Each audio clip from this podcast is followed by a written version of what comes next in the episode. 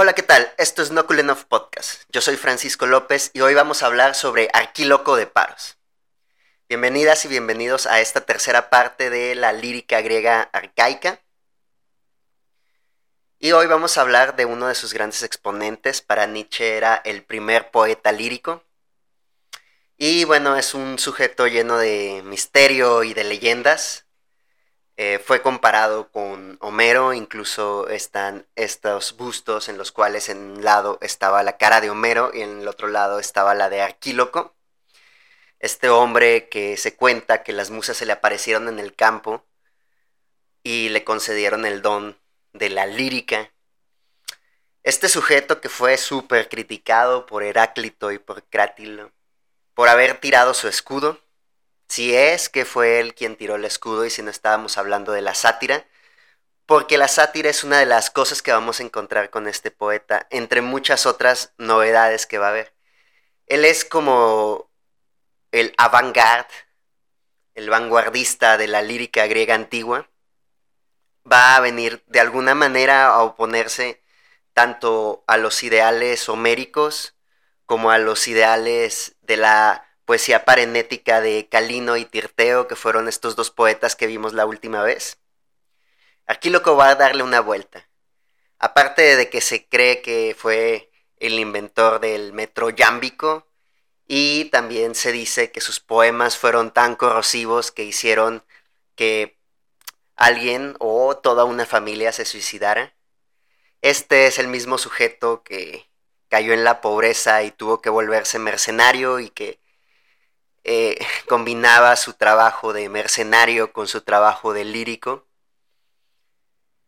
Este sujeto que de hecho y de alguna manera vino a introducir la poesía amorosa en la lírica griega antigua, con sus poemas hacia Neubla.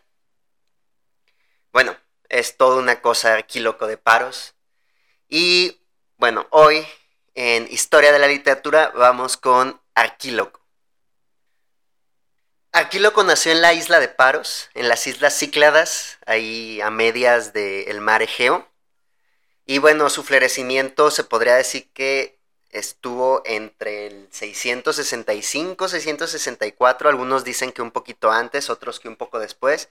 Y podríamos decir que nació en el 705 o 704 antes de nuestra era y posiblemente habría vivido hasta el 652, según nos dice Francisco Rodríguez Adrados en su artículo que aparece en la Historia de la Literatura.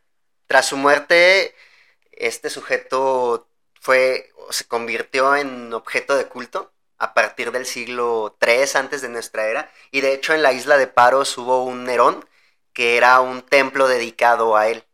Solo que pues después lo derrumbaron, ya veremos que este tuvo muchos problemas, incluso sus textos tuvieron muchos problemas para su transmisión porque pues se le calificaba de que era alguien demasiado vulgar y demasiado soez. Bueno, la isla de Paros sabemos que fue colonizada por Atenas por ahí del siglo IX antes de nuestra era. Y en esta isla, de hecho, habría un importante culto hacia Demeter y hacia Dionisos, que estaba enlazado totalmente con la poesía yámbica. Se dice que el abuelo de Arquíloco, de nombre Telis, que sería un hiporístico de Telísecles, que viene de telos, que es rito o ceremonia. Y bueno, que su abuelo sería como uno de estos sujetos que estaban iniciados en este culto. Venía él de una familia aristocrática de Abolengo. De hecho, su papá fue nombrado fundador de la colonia Paria de Tazos en la isla del Egeo. Y bueno, de hecho, en esta isla encontrarían como muchísimo oro. Y creo que en, los podcasts anteriores les estuve hablando como de la importancia de la colonización en esos tiempos. Según Rodríguez Adrados, tenemos que su temática va a girar en torno a la guerra de Tazos, a traiciones, eh, se suele burlar de su propio ejército, se burla de sí mismo cuando abandonó el escudo, si es que fue él quien abandonó el escudo y si no está haciendo una sátira. Y también por ahí va a hablar un poquito de religión, va a estar pidiéndole su ayuda a Zeus, a Hermes o a Atenea para mm, que hagan algo, intercedan contra sus enemigos. Y bueno, eh, nos dicen, cito, que es un soldado que vive de la guerra mientras cultiva el don de las musas, la poesía. Este sujeto pasó su vida entre luchas políticas y rivalidades en la isla de Paros, que pues según Critias terminaron por arruinarlo. Se terminó enemistando con mucha gente y terminó muy pobre, así que tuvo que autoexiliarse de Tasos. Y ahí es cuando entró en relación con un general de expedición de nombre Glauco, a quien va a dirigir muchas de sus reflexiones y algunos de sus poemas gnómicos.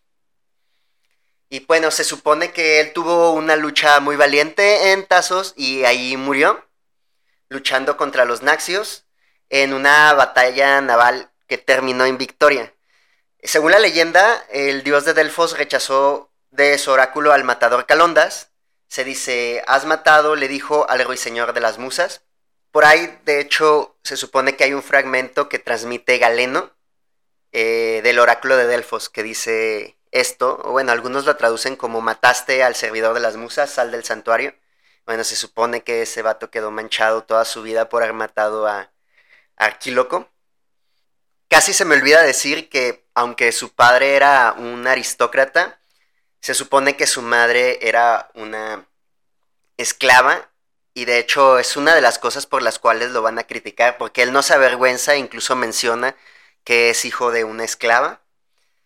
Y bueno, Arquíloco de hecho va a tener mucho de eso, va a ser muy realista y muy transparente y nos va a mostrar de hecho un mundo como más del aquí y del ahora. Aunque Calino y Tirteo nos hablan de un aquí y una ahora dentro de la batalla y en toda su exhortación, con Arquíloco vamos a ver algo más personal. Es como el primer gran poeta de la personalidad, del yo. Va a parecer mucho como él. O sea, tenemos eh, que Hesiodo también deja su marca o su huella en, en sus textos.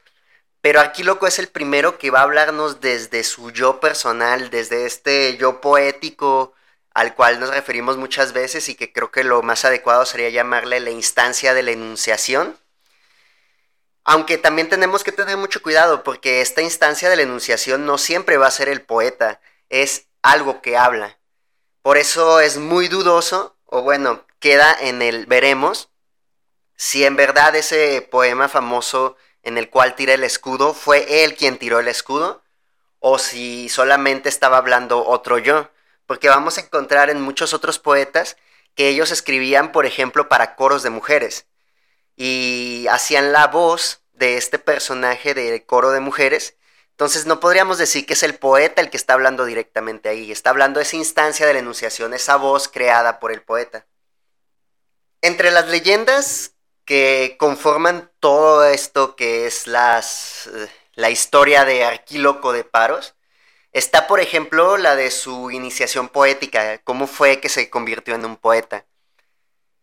Y de hecho, bueno, Creo que Bernardo Barrocos Frank lo describe muy, muy bien en su libro de poesía arcaica griega. Así que les voy a leer este fragmento en el cual nos habla del momento en el que Arquíloco recibe el don de las musas. Cito, cuando Arquíloco era joven, su padre lo envió al campo, a un distrito conocido como Las Praderas, para que recogiera una vaca que iba a ser vendida. En su viaje de regreso creyó ver en plena noche a un grupo de mujeres de quienes se burló, recibiendo por respuesta risas y muy buen humor. Ellas le preguntaron si vendía la vaca y le propusieron comprársela. Ante esto, de súbito, tanto ellas como la vaca desaparecieron y en su lugar apareció una lira. Arquíloco comprendió que se trataba de las musas y que así le estaban confiriendo el don de la poesía. Es posible que la escena de iniciación haya sido escrita por el propio Arquíloco en alguno de sus poemas. Poemas que ya no tenemos porque lo que tenemos de Arquíloco está súper, súper fragmentado. Y de hecho, en muchas antologías solo vamos a ver fragmentos que son de una sola palabra o de unas cuantas palabras. Obviamente no vamos a leer todo el corpus de Arquíloco porque son demasiados fragmentos. Justamente el último que estuve leyendo es uno sobre líricos griegos que está publicado, si no me equivoco, por eh, por Gredos. Y de hecho la traducción es de Francisco eh, Rodríguez Adrados. Está muy chida. Estuve consultando, de hecho, eh, tres traducciones por lo menos. La de Barruecos Frank, que como les digo y como escribía en mi, en mi Goodreads, es mi favorita porque la neta está el mexicano. Y ya por eso, pues le gana muchos puntos para mí. También estuve consultando la, ah, la antología de la poesía lírica griega, editada por Alianza, de, con traducción y prólogo de Carlos García Agual. Y también, este, pues la que les decía, de Rodríguez Adrados. Creo que fueron todas las que yo estuve utilizando para, para esto y no sé cuáles vamos a usar porque son muchísimas. Pero bueno, aparte de esta leyenda de, este, de cómo pues recibió su vocación de, de poeta, también tenemos otra leyenda que es como muy famosa y que pues le va a dar como mucho de qué escribir, que es este el celebricísimo Licambes Affair, que es este asunto con Licambes, que de hecho lo vamos a encontrar en muchas fuentes antiguas.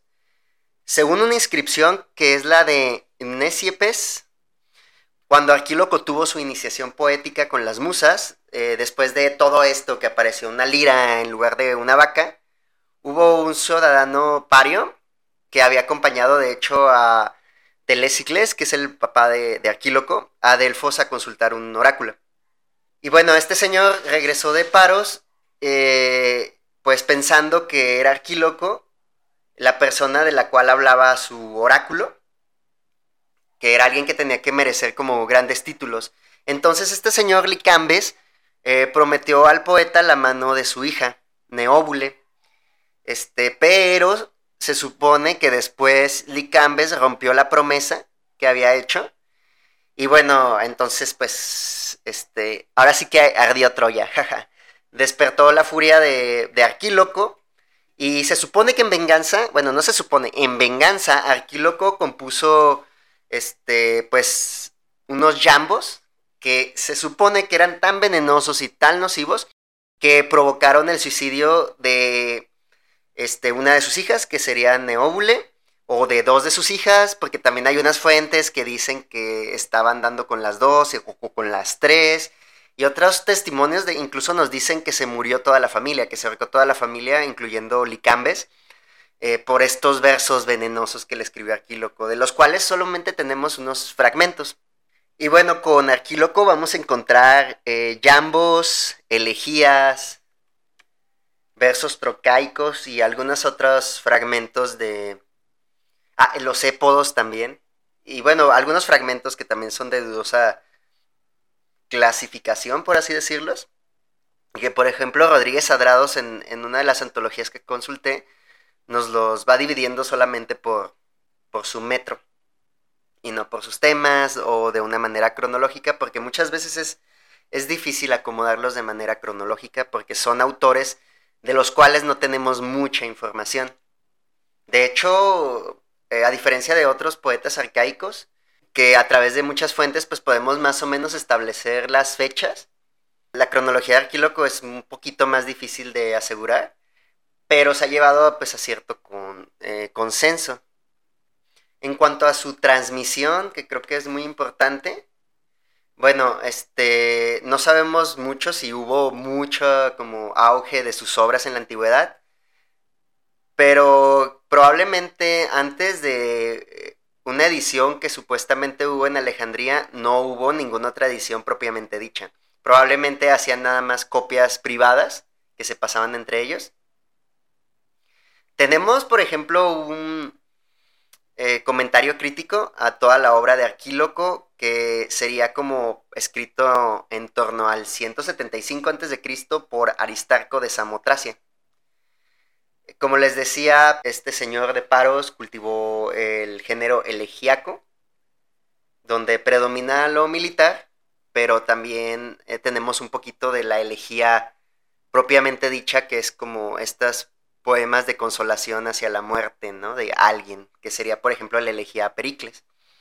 También tenemos los épodos y los jambos, que es donde, en estos últimos, donde destacaría más su inventiva, y los tetrámetros trocaicos, no me acordaba cómo se llamaban, en los que Arquíloco, según nos dice Barruecos, suele vertir la tonalidad parenética y exhortativa y en cuyo contenido sobresale la temática marcial y las batallas libradas en tazos. Están muy chidos sus poemas que hablan de las batallas, la neta, hay por ahí unos sobre las sobre las flechas que están muy muy chidos. Y bueno, como les había dicho, desde la antigüedad siempre se le atribuyeron eh, importantes innovaciones a Arquíloco en el desarrollo de la música griega. Por ejemplo, se dice y se afirma que este, además de inventar los épodos, eh, los tetrámetros, el crético y el prosiádico, eh, y la combinación del ritmo yámbico con el peán, también este, con él hubo el género recitativo, y el hábito de cantar y recitar alternadamente los jambos con acompañamiento instrumental, que creo que algo que ayudó mucho fue, por ejemplo, la importación de la música de flauta que se dio en el siglo VII a través de Asia, porque de hecho, pues la mayoría de estos poetas van a estar en los lugares más occidentales de Asia, en el Asia Menor o muchas veces en las islitas del Egeo, y bueno, van a tener muchísima influencia de todas las culturas asiáticas. De hecho, eh, también tenemos que, o sea, su desarrollo no solamente fue en cuanto a los metros, en cuanto a la instalación de ciertas cosas, porque también vamos a encontrar que innovó, bueno, también en la temática, fue un innovador en cuanto a temática.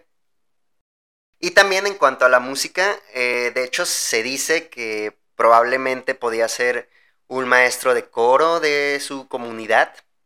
Ya nada más para seguir hablando un poco sobre su transmisión y su influencia.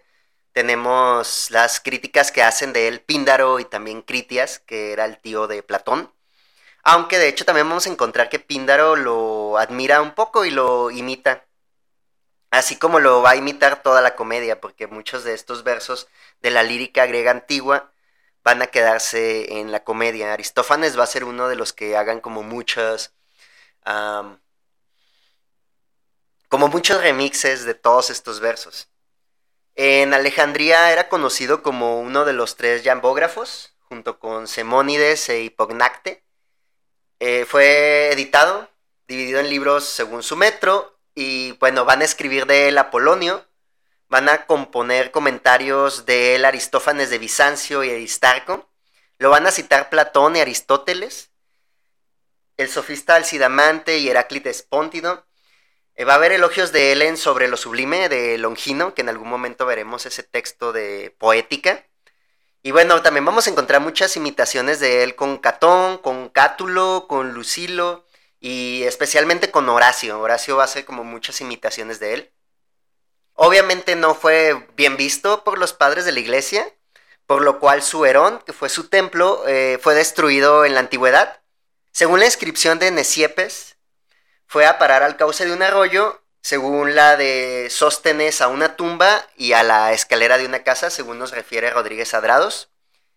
Y bueno, afortunadamente las citas de Arquíloco son muy numerosas, por lo cual pudimos recoger muchos de estos textos.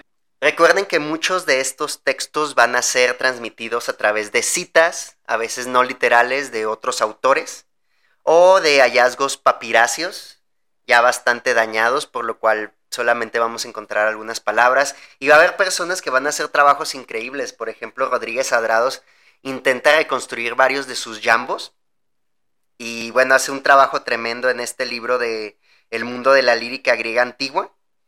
Tiene todo un apartado en el cual hace su propia reconstrucción de algunos de los poemas de Arquíloco a través de sus fragmentos y te lo super justifica muy muy bien por qué está haciendo ese acomodo de los textos. En cuanto a sus obras, bueno, este, vamos a tener, por ejemplo, las elegías. Algunos pueden llamarse epigramas, que constan de un dístico elegíaco en el que el poeta se presenta a sí mismo. Vamos a encontrar una variedad enorme de registros. Recuerden que con la lírica griega antigua vamos a tener tanto lírica popular como una lírica mm, también un poquito más seria, por así decirlo esto del motivo del poeta que se presenta a sí mismo de alguna manera va a estar anticipando a Virgilio. Otra de las innovaciones que les decía hace rato es que introduce la sátira dentro de la elegía. Y bueno, le presta también un carácter literario al epigrama funerario y dedicatorio. Y crea un poema consolatorio, que es este hacia Pericles, que es después lo que nosotros veremos como elegías ya en el siglo XX, o bueno, incluso antes. De sus temáticas, Rodríguez Adrados nos dice, cito, el sentido trágico de lo imprevisible del destino del hombre, de su impotencia, es el punto de partida para ese olvido en la alegría que recomienda el poeta. Invierte un tema tradicional y crea por primera vez un poema lírico con una clara estructura ternaria. Sus fragmentos pues son de transmisión indirecta, están muy mal conservados, son papiráceos. Vamos a tener de alguna manera tres grupos de poemas en cuanto a la temática. Tenemos los poemas de Tazos que son sobre la guerra, tenemos los poemas eróticos y tenemos los poemas de temas personales que son por ejemplo los del Licambe Safer. En cuanto a estos, vamos a tener dos grupos fundamentales. Tenemos el tema guerrero sobre la guerra de tazos, narrativos y exhortativos, con un tono casi épico y con detalles muy realistas. Y también tenemos los poemas de temática gnómica, que hay, eh, encontramos tetrámetos, y aquí se va a manifestar su opinión de forma mucho más clara, mucho más transparente.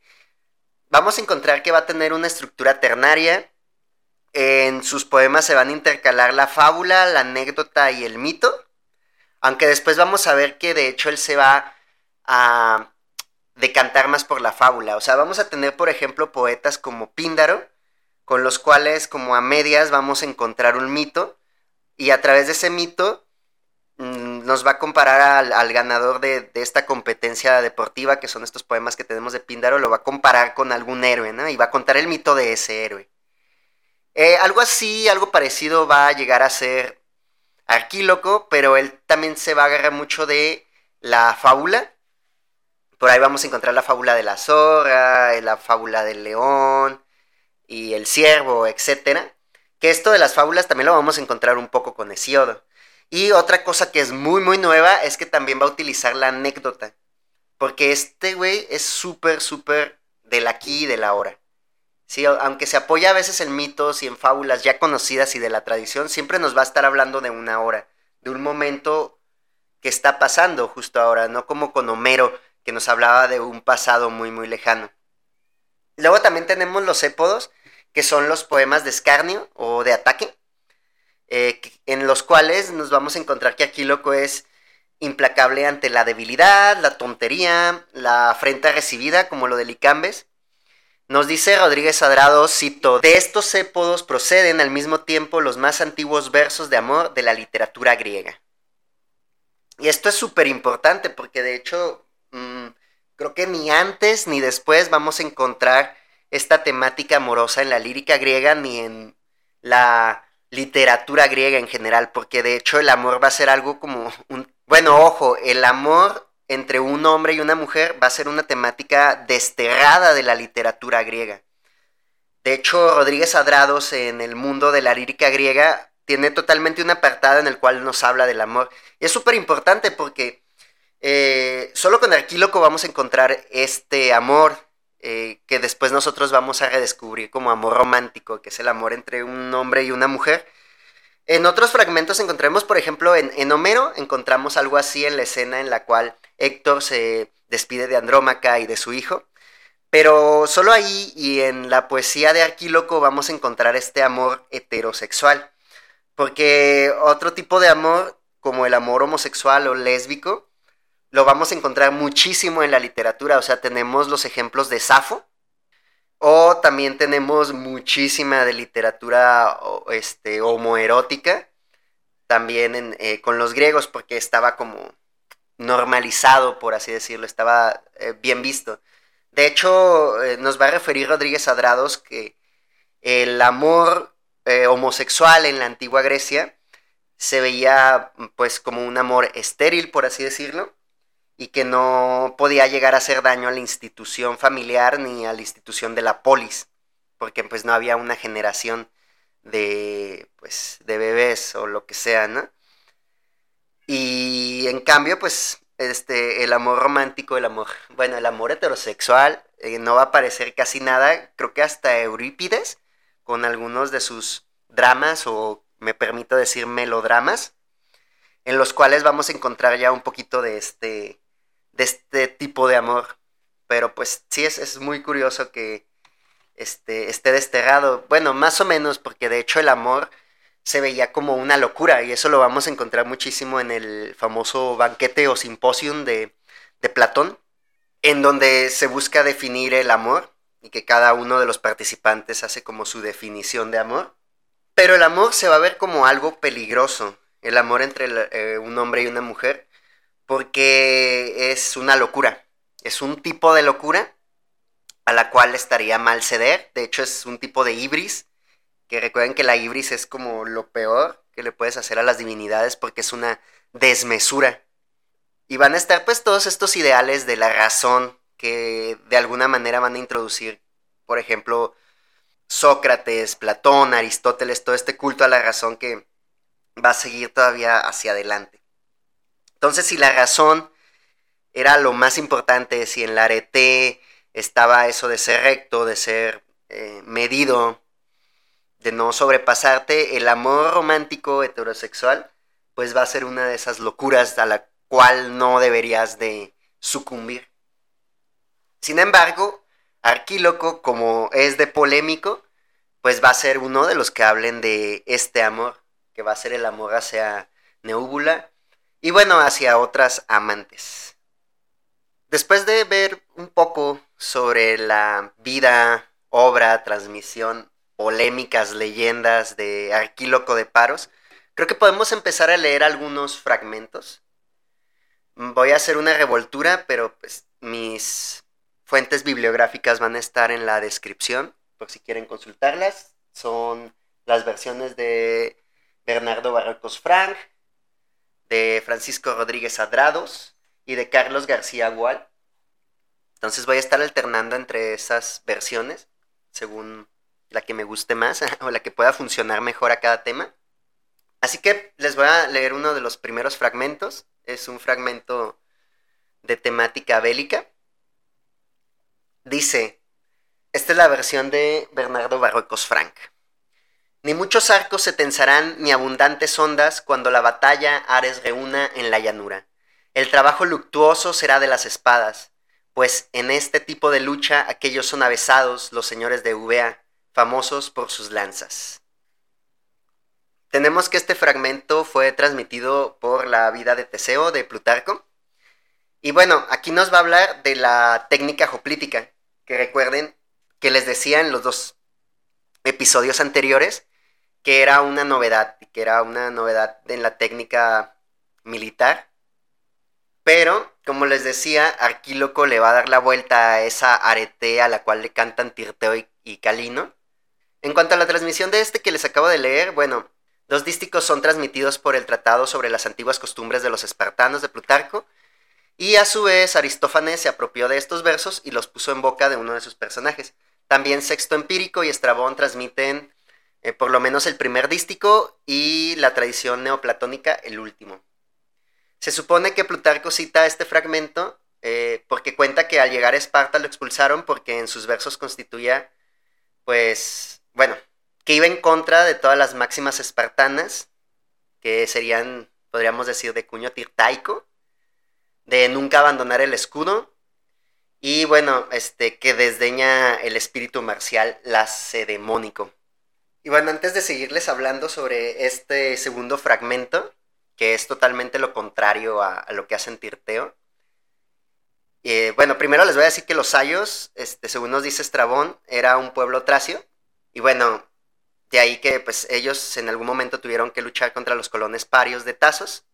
Y entre ellos estaría Arquíloco. Y bueno, este es el, el fragmento así más famoso de Arquíloco, uno de los más famosos. Un sayo se vanagloria con mi escudo, que junto a un arbusto, arma impecable, abandoné contra mi voluntad. Pero me salvé. ¿Qué me importa ese escudo? Que se vaya. Conseguiré de nuevo otro no peor. Estos versos van a resonar mucho en la tradición eh, literaria grecolatina. Vamos a encontrar esas resonancias en Alceo, en Anacreonte y en Horacio que los imitan y de hecho se va a convertir en un tópico literario. Muchas veces se ha dicho que pues es una declaración antiheroica y antihomérica, aunque da continuidad este, en cuanto a vocabulario y motivos homéricos. De él nos dice Bernardo Barruecos Frank, cito, el tema mismo del fragmento aparece expresado enfáticamente en la primera palabra. De manera progresiva y dejando en suspenso a su auditorio, los versos muestran a quién pertenece el escudo y qué hizo con él. El verbo agaletai, que en algunos manuscritos de Estrabón es sustituido por las formas aneileto o aneilato o afeinato, nos va a recordar un pasaje de la Iliada en el cual Héctor, tras haber matado a Patroclo, viste las armas de Aquiles y al tenerlas sobre sus hombros se van a gloria. A diferencia de la situación homérica en la cual Tetis le dice a su hijo, perdiste tus armas, pero yo te procuraré unas mejores, Aquíloco le dice a su audiencia, perdí mi escudo, pero ¿qué más da? Me puedo conseguir uno mejor. Aquíloco pues estaría apropiándose irónicamente de esta escena de la Iliada, transformando las proporciones épicas homéricas y trasladándolas a un incidente particular, pequeño e insignificante. Porque de hecho era súper vergonzoso y era casi un gueto todas estas personas que habían ah, abandonado sus armas, porque pues tirar el escudo era algo súper cobarde, porque las armas pues son como irreprochables e impecables. algunos eh, recuerdan ciertos pasajes de la Odisea, como cuando Ulises tiene que abandonar el yelmo en Egipto en un relato ficticio que cuenta Eumeo.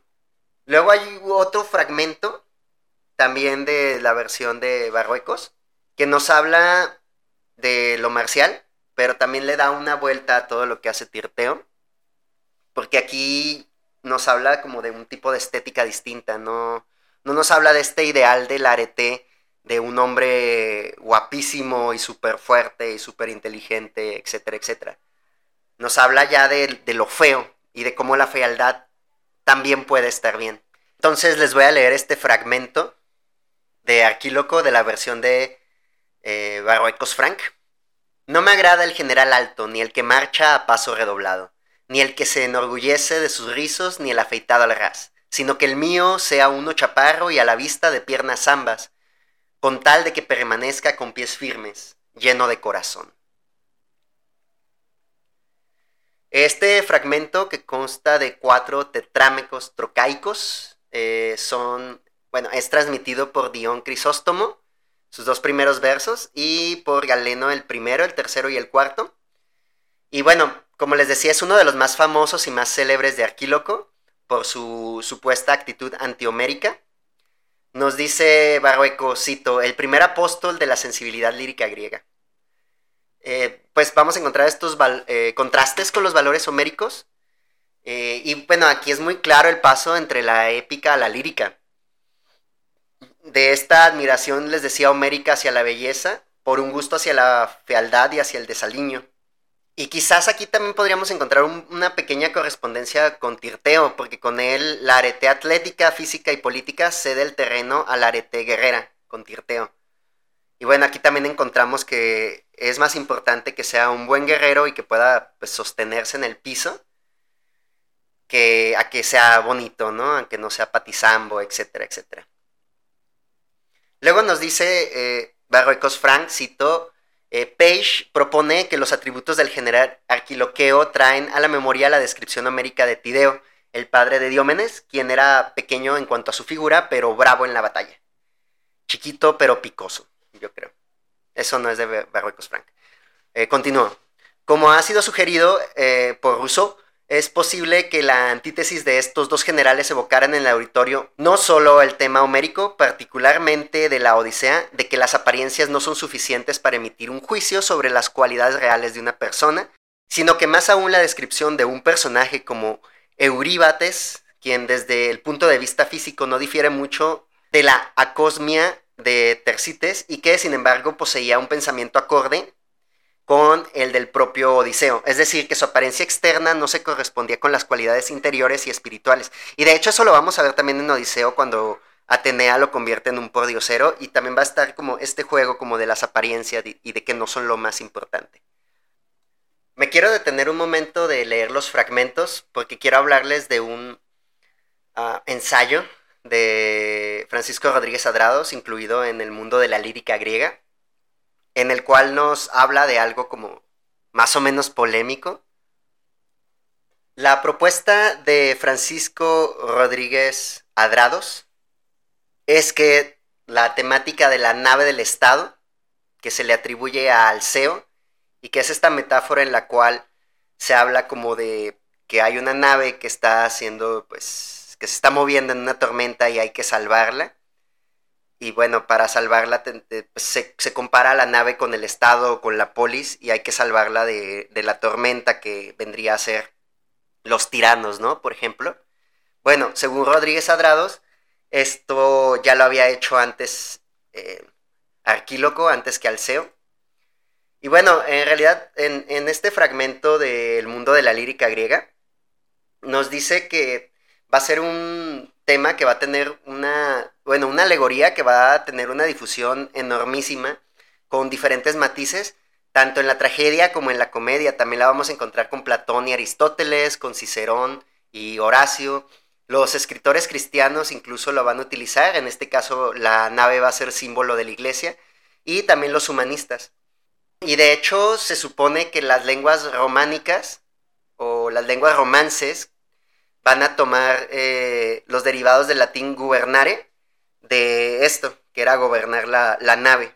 Y bueno, se supone que este tema tuvo su origen en dos fragmentos de Alceo y que son citados por Heráclito, eh, alegorías homéricas y completados por hallazgos papirológicos. Eh, Heráclito afirma que ambos pasajes se referían a la situación de Mitilene bajo la tiranía de Mírsilo y bueno, se supone que es una nave azotada por la tormenta y se exhorta a la tripulación a acordarse de su noble origen y salvar la ciudad, llevando la nave a buen puerto.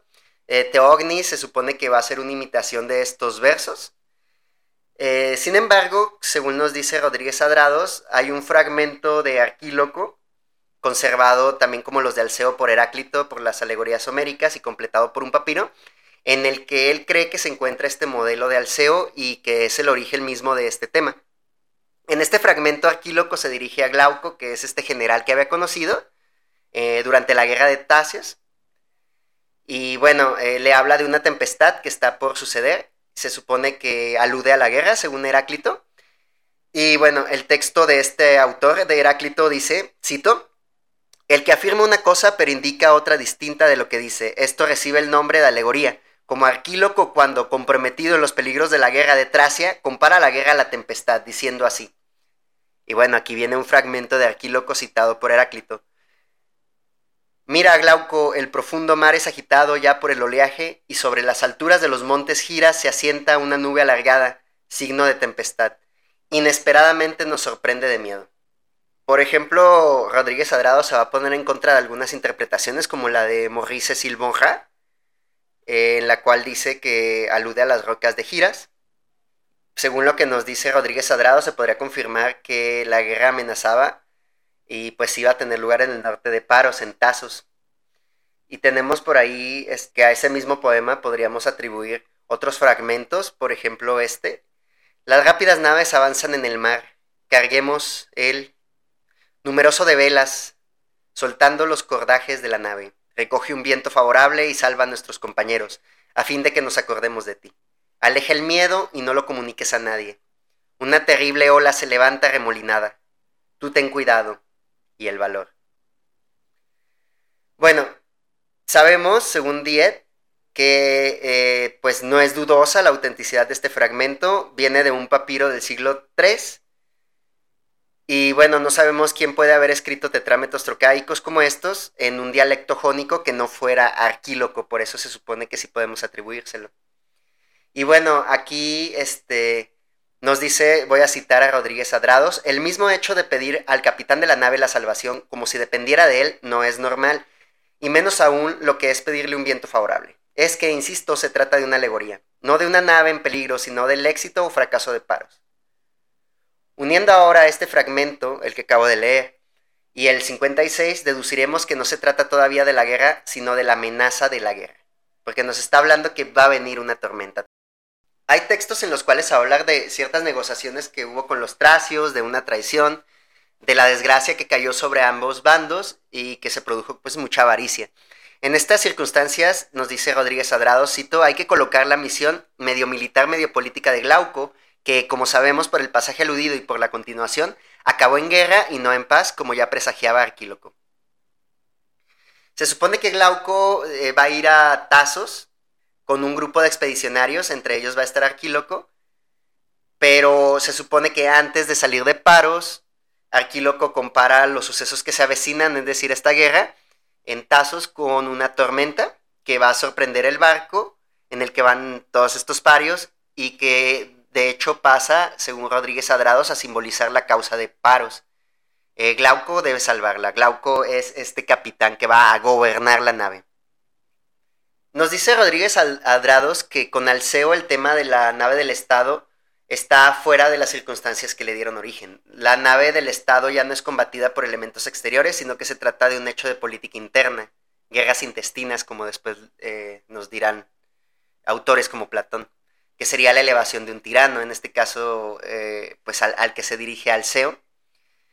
Y la nave de Alceo pues va a representar cierta vieja aristocracia, porque aquí hay muchos cambios, pasa como de cierta monarquía a cierta aristocracia y luego hacia otras aristocracia porque, bueno, por toda esta acumulación de capital, de la cual ya les hablé en, la primera parte de, esta serie de, episodios sobre la lírica griega antigua. Cabe notar que este, el poeta habla de un nosotros y no de un tú, o sea, le habla a varias personas, las cuales podríamos referir que son los nobles. Y bueno, todos los vientos son hostiles y ninguno es favorable decimos que pues con Teognis eh, hay un pasaje que tiene resonancias de Alceo, que es la referencia al agua que ha entrado a la nave, la lucha que se traslada al interior de la nave, etc. Sin embargo, según Rodríguez Adrados, tiene como esta idea de que probablemente fue con Arquíloco con quien se dio por primera vez esta temática o esta alegoría de la nave del Estado. En cuanto a los épodos, creo que sería bueno mm, pues concentrarme en la versión de Rodríguez Adrados que aparece como una reconstrucción de los épodos en el mundo de la lírica griega.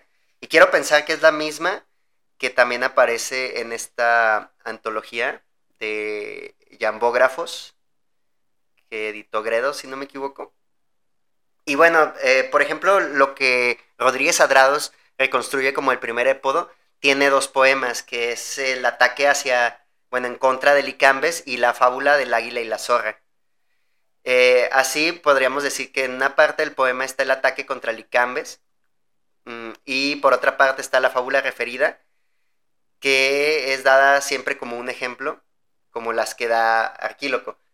También podríamos decir que, eh, bueno, que en el épodo de Licambes se supone que había una fábula, y la intención de la fábula del águila y la zorra se adaptaba perfectamente al tema de las amenazas de Arquíloco contra el perjuro Licambes. Además, el fragmento 25 iba seguido de una fábula donde se hablaba de un águila rapaz y cobarde que era castigada. Y bueno, así es como los acomoda este Rodríguez Adrados. Y bueno, de este primer épodo voy a ir leyendo los fragmentos y voy a ir explicando como ciertas partes. La primera parte es, Padre Licambes, ¿qué es esto que has urdido?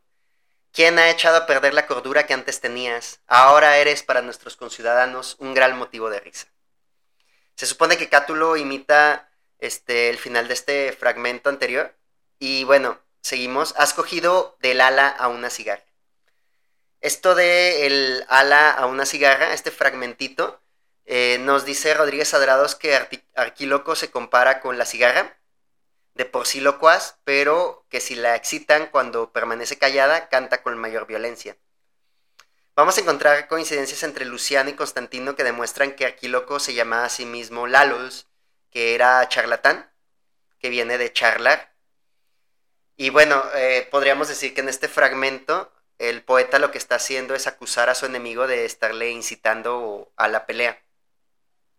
Luego tenemos un fragmento que dice, escucha mis insultos. Es citado como proverbio, este fragmento se demuestra que es de Aquíloco por la imitación que de él hace Constantino de Rodas. También hay una imitación de Platón que demuestran que el cacos logos, mis insultos, era una fábula que servía para atacar a la persona a la que el exordio se dirigía, Arquíloco. Hijo de dotes, ya después vamos a comenzar con la parte central de, de este yambo, que es la fábula. Y nos dice, es una fábula divulgada entre los hombres, la siguiente, que una vez la zorra y el águila hicieron amistad. Lo más sabía terrible, mal, acordándose de las crías haciendo girar sus veloces alas, pero tu corazón espera. Se supone que los últimos versos, nos dice Rodríguez Ardrados, se refieren evidentemente a que el águila, una vez robada las crías de la zorra, vuela a su nido y lanza a estas palabras jactanciosas. ¿Ves a dónde está aquel alto picacho, escarpado y hostil? Allí voy a posarme para luchar mejor contigo. Podríamos, bueno, algunos dicen como láser que este, este conjunto representa la súplica de la zorra hacia Zeus. Pero nos dice Rodríguez Adrados en el contexto ático, que es nuestra fuente, hace ver claramente que la altura del monte en que se ha refugiado el águila es una defensa contra la zorra. Sería absurdo que hiciese esto para defenderse de Zeus. Que de hecho, si no me equivoco, con Bernardo Barruecos Frank, vamos a volver un poco sobre eso de, de si la zorra le está suplicando o no a Zeus. Después tenemos, oh Zeus, Padre Zeus, tuyo es el imperio del cielo. Tú ves las acciones criminales y justas de los hombres, tú prestas atención a la justicia e injusticia de las bestias. Y bueno, la versión de, de Barcos Frank de este fragmento es la siguiente. Oh Zeus, Padre Zeus, tuya es la potestad del cielo, tú las acciones de los hombres observas, las fascinerosas y las justas, y a ti la insolencia y la justicia de las bestias te conciernen. Esto, este fragmento en especial, que son cuatro versos yámbicos, fueron transmitidos por la antología de Estobeo dentro del capítulo titulado Sobre la justicia decretada por la divinidad que supervisa los asuntos que le ocurren a los hombres en la tierra y que es la encargada de castigar a los que cometen errores. Los cita atribuyéndolos a Esquilo, pero gracias a Clemente de Alejandría se supo de quién eran, que era Arquíloco de Paros. Aquí hay una calumnia hacia Licambes y se utiliza la fábula de la zorra y el águila. Y nos dice eh, Bernardo Barrocos Frank al respecto. Se trata, pues, del único caso, junto con el épodo de Colonia, en que es posible reconstruir la estructura general de un poema completo de Arquíloco. Eh, West, en 1971, propuso una reconstrucción del orden de los fragmentos, según la cual el poema habría comenzado con un apóstrofe directo a Licambes, en el que le reprocha haber perdido la cordura y haberse convertido en el asmerreír de los conciudadanos que es este texto que les leí hace ratito. Apóstofe que habría continuado a través de la denuncia de haber roto los juramentos. Después el poema pues se habría dedicado a la narración de un Ainos, la famosa fábula de la zorra y el águila traidora que conocemos por Esopo, y que le habría servido al poeta como paradigma y ejemplo de su desvanecencia y de su propio conflicto con el padre de su querida Neóbule, que es Licambes a partir del paralelismo y la identificación entre los personajes de la fábula y los de la vida real, según nos dice Bernardo Barrocos Frank. Eh, vamos a tener que hay un antecedente de la fábula del halcón y el con Hesiodo.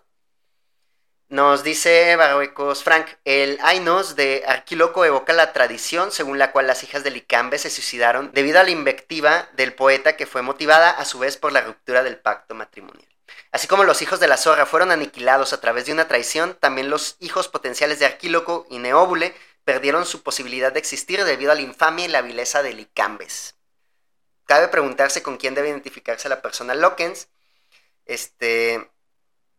O sea, si es, esto de la persona Lockens es como quién es la instancia de la iniciación. Si se trata como de una tercera persona, o si es de un monólogo interior de la zorra, o si la zorra verdaderamente le está hablando a, Zeus. Eh, según West, probablemente sea el poema más conocido. Y nos dice eh, Bernardo Barruecos Frank de este fragmento, cito, el fragmento que ocupa ahora nuestra atención constituye, pues, una invocación a Zeus en su calidad de garante de la justicia y de divinidad omnisciente y omnividente que puede reparar los actos injustos y los daños perpetrados a los agraviados. De ahí su importancia como ejemplo de poesía que puede asumir una tonalidad parenética de naturaleza política y jurídica. Los versos traen a colación enseguida aquel pasaje de los trabajos y los días de Siodo, inmediatamente posterior a la fábula del halcón y el ruiseñor, en el que el poeta le dice a su hermano Perses que Zeus impuso a los hombres el nomos, que sería leyes, de que los animales se comieran los unos a los otros debido a que entre ellos no existe la justicia. Prerrogativa exclusiva de los hombres. El fragmento de Arquíloco parece contradecir de manera fragrante lo dicho por Hesíodo. Los animales, en efecto, poseen un, una dique, que es la justicia, y pueden dirigirse a Zeus para pedirle que se la garantice. Esta enmienda del presupuesto jurídico de Hesíodo tiene una función precisa en el poema de Arquíloco. Así como Hesíodo parece exhortar a su hermano a no comportarse como animal, Arquíloco parece decir que Licambes, al no respetar la justicia, es peor que un animal. El hombre injusto se encuentra en un nivel inferior al de la animalidad. Cierro cita. Bernardo Barrocos Frank nos va a decir muchísimas cosas, tengo muchísimas citas que decir sobre este fragmento.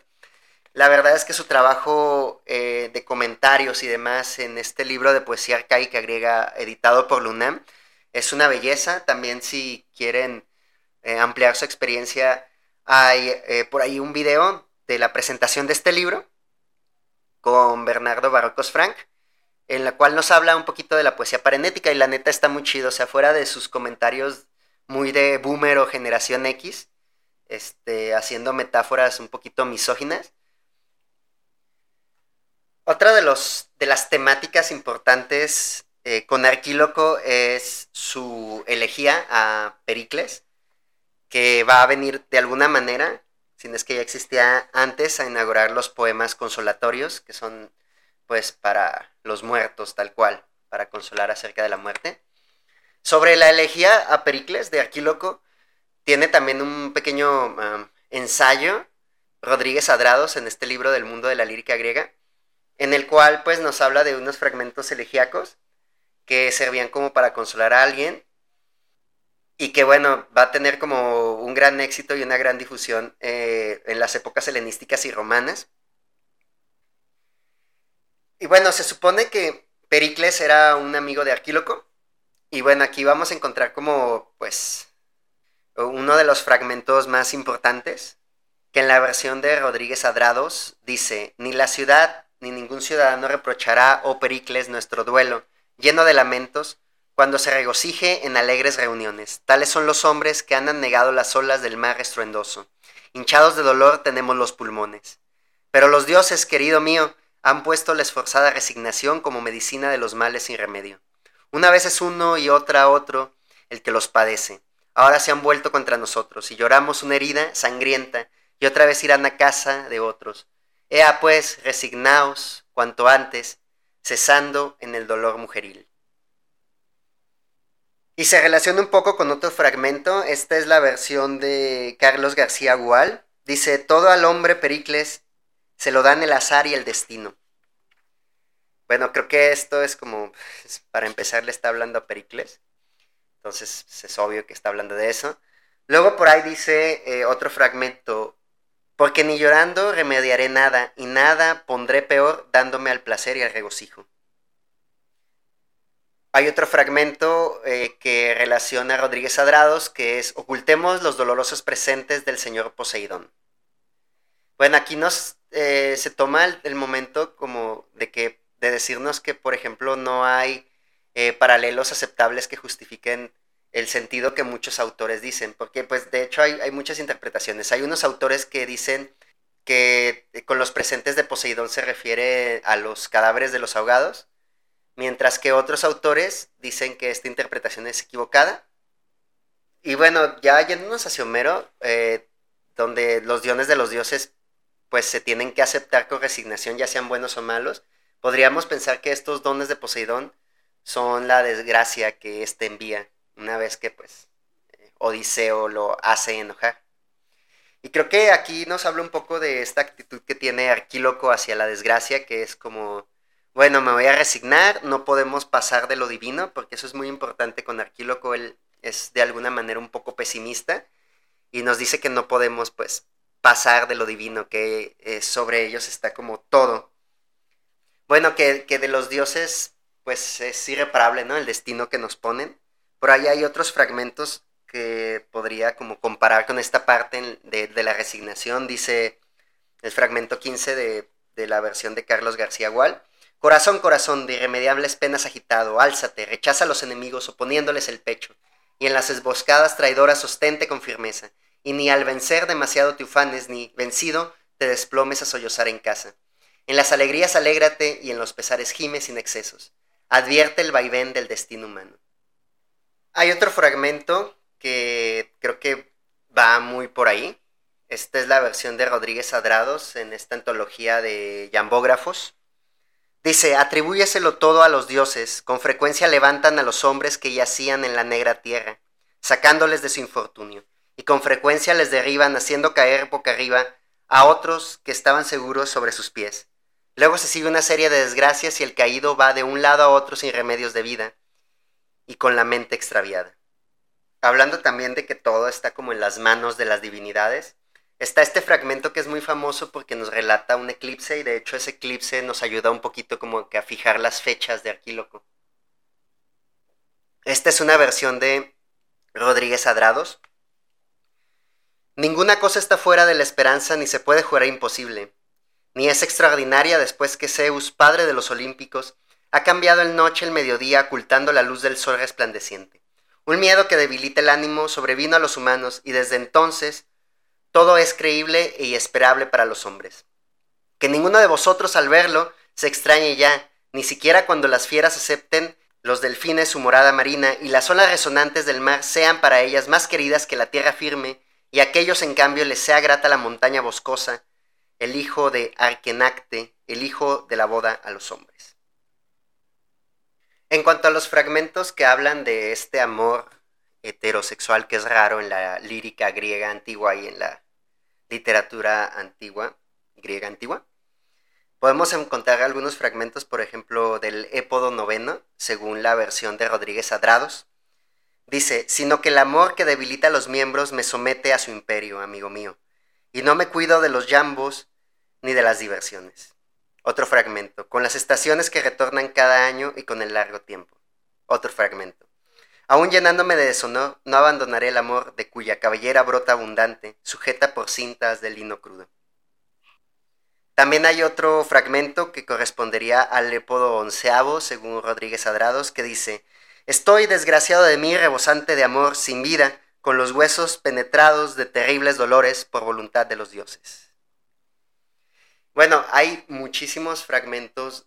La neta no sé qué más leerles. Por ahí hay un fragmento en el cual este, nos habla como de que él no buscaba la riqueza y así, ni el poder. Y bueno, que con él es la primera vez que aparece la palabra tiranía. Es en este fragmento. No me importan las riquezas de Giges, rico en oro. Ni me ha dominado la ambición, ni envidio las acciones de los dioses, y no codicio la soberbia tiranía lejos está de mis ojos. Y bueno, aquí es donde por primera vez eh, aparece esta palabra que después sería como tan importante y que aparecerá pues también, o sea, que será muy importante para el futuro por toda esta lucha que va a haber contra los tiranos, ¿no? Que lo que pasó en muchas ciudades fue que se quitó a la monarquía a través de personas aristócratas que apoyaban mucho a pues al pueblo, por así decirlo, y ya que tenían el apoyo del pueblo se convertían en tiranos. Y fue como un fenómeno que se repitió mucho en, varias polis griegas. Arquíloco en general pues nos va a hablar de guerra, nos va a hablar de, este, nos va a exhortar, nos va a criticar a Licambes, también nos va a hablar un poco de amor, de la guerra en general, de su propia versión de la guerra, una versión muy realista nos va a hablar también de toda esta resignación ante eh, los designios de Zeus. También nos va a hablar mucho como de los placeres sexuales y de también la, la borrachera y todo eso que hacían los hoplitas, porque recuerden que a los hoplitas siempre los ponían bien borrachotes antes de la batalla. Son muchísimos fragmentos, eh, hay mucho, mucho que decir. Los fragmentos que son a Glauco también están muy chidos, están muy bonitos, son fragmentos exhortativos y también como con consejos.